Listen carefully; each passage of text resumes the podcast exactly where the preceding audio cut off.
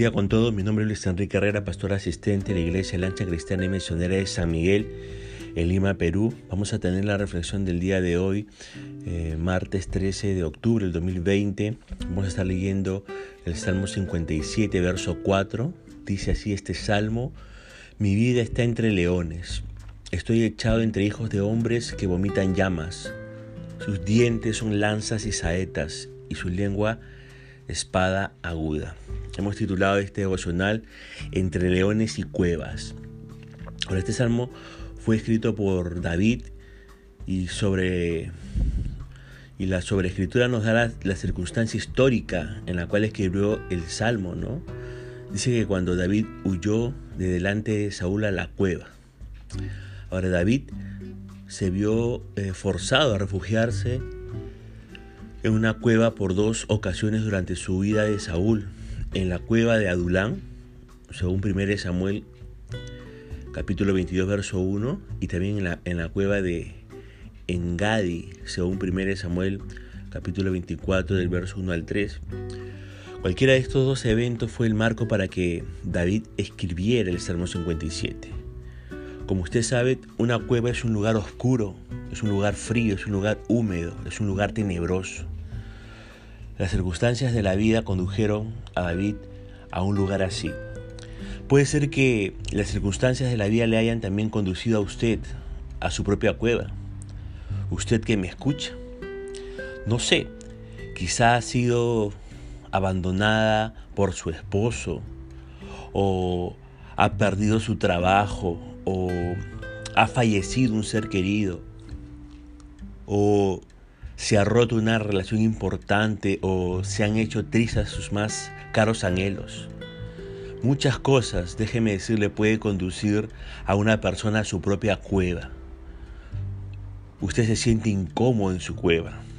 No es algo placentero que digamos. Ahora, ¿cuál ha sido su reacción, yo le pregunto, en su cueva? ¿Se ha quejado contra Dios? ¿Ha pensado que Dios le ha abandonado? ¿Le parece que eso es el fin de todo? Considere lo que hizo David en medio de su cueva. En primer lugar, David proclama su confianza en Dios. Si usted lee los primeros tres versículos de este Salmo 57, dice, Ten misericordia de mí, oh Dios, ten misericordia de mí, porque en ti ha confiado mi alma y en la sombra de tus alas me ampararé hasta que pasen los quebrantos. Clamaré al Dios altísimo, al Dios que me favorece. Él enviará desde los cielos y me salvará de la infamia del que me acosa. Dios enviará su misericordia y su verdad. David estaba en la cueva para preservar su vida, pero su confianza no estaba en la frágil seguridad que brinda una cueva. Su confianza siempre estaba en Dios y aquí tenemos a David proclamando esa confianza en Dios. Interesante que aunque confiemos en Dios con todo nuestro ser, a veces Dios permite que terminemos en una oscura cueva. Lo que pasa es que Dios de esa manera nos ayuda a confiar más en Él. Es fácil confiar en Dios cuando tenemos salud, cuando tenemos dinero, cuando tenemos amor. Pero cuando faltan estas cosas, cuando estamos en nuestra tenebrosa cueva, allí se nos hace difícil confiar en Dios pero Dios desea que confiemos en Él en las buenas y en las malas. Fíjese que David está pidiendo misericordia a Dios. David no se cree con derecho de reclamar a Dios por la forma como está siendo tratado por Él. David solo quiere misericordia de Dios porque Dios trata con misericordia a los que en Él confían.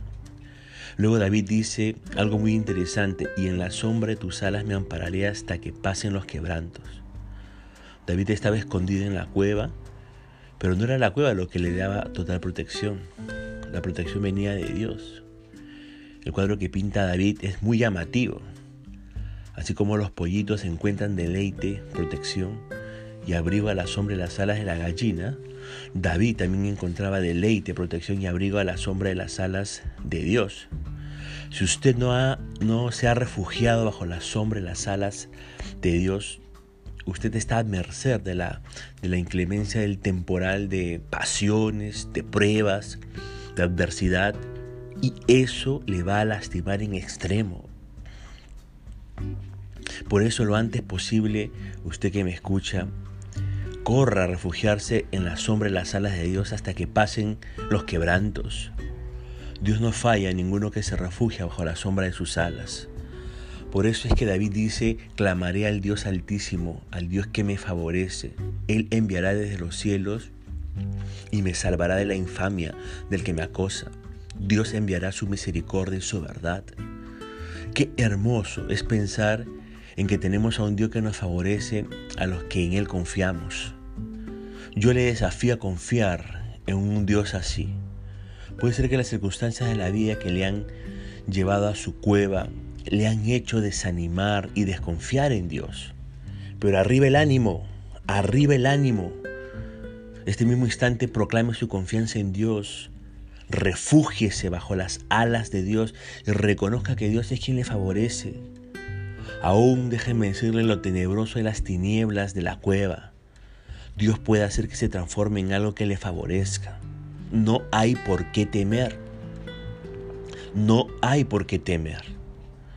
Después de proclamar su confianza en Dios, ahí también proclama victoria sobre sus enemigos. Ahí en el versículo 4 dice, mi, mi vida está entre leones, estoy echado entre hijos de hombres que vomitan llamas. Sus dientes son lanzas y saetas y su lengua espada aguda.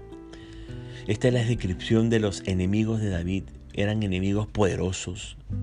David los veía como fieras de acecho, listos para devorar. El poder destructor del enemigo era enorme vomitaban llama, sus dientes eran como lanzas y saetas, sus lenguas eran como espadas agudas. Y la descripción prosigue ahí en el versículo 6, dice, red han armado a mis pasos, se ha batido mi alma, hoy han cavado delante de mí.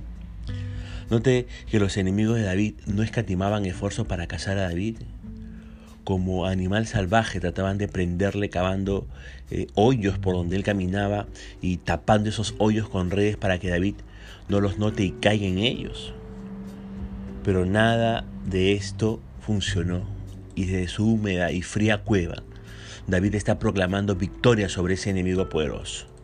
La última parte del, del Salmo 57, verso 6 dice, en medio de él han caído ellos mismos los enemigos cavaron hoyo para que David caiga en él.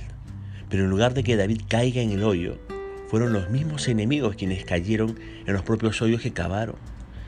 Y esto no es algo que ya había pasado, porque recuerde que David estaba escondido en la cueva, pero David sabía que iba a pasar. Por fe lo daba como un hecho. Por eso está proclamando victoria sobre sus enemigos. Usted también mi amigo, mi amiga, hermano y hermana, es probable que tiene feroces enemigos delante de usted. Son tan poderosos que le han hecho correr a la cueva tenebrosa. Pero si usted confía en Dios, usted también puede proclamar victoria sobre sus enemigos. Hágalo por fe. Aunque los enemigos todavía estén a la boca de la cueva esperando que usted salga para devorarlo, Dios honrará su fe y sus enemigos serán deshechos. David ha proclamado su confianza en Dios. David ha proclamado victoria sobre los enemigos. Pero en último término, David proclama alabanza a Dios. Ahí en el versículo 5, este Salmo 57, dice, exaltado seas sobre los cielos, oh Dios, sobre toda la tierra sea tu gloria. Y luego en los versículos 7 al 11 dice, pronto está eh, en mi corazón, oh Dios, mi corazón está dispuesto. Cantaré y trobaré salmos. Despierta alma mía. Despierta salterio y arpa, me levantaré de mañana. Te alabaré entre los pueblos, oh Señor, cantaré a ti entre las naciones, porque grande es hasta los cielos tu misericordia hasta la, y hasta las nubes tu verdad. Exaltado sea sobre los cielos, oh Dios, sobre toda la tierra sea tu gloria. Qué hermosa alabanza, ¿verdad? Parece que la alabanza que parte de los labios de una persona atribulada es la más hermosa de las alabanzas. Cuando estamos en tribulación, no tenemos deseo de alabar al Señor. Pero David lo hizo y de su labio brotó preciosa alabanza. Recuerde que David sigue en la cueva. El enemigo todavía está vivo y fuerte.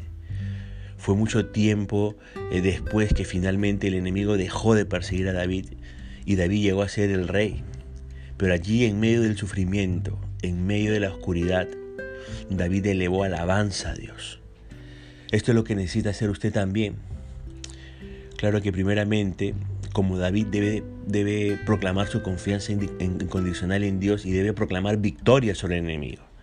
Entonces, y solo entonces, la alabanza que broten de sus labios no serán palabras forzadas o simplemente pensamientos positivos, sino una sincera plegaria, alabanza y adoración a Dios.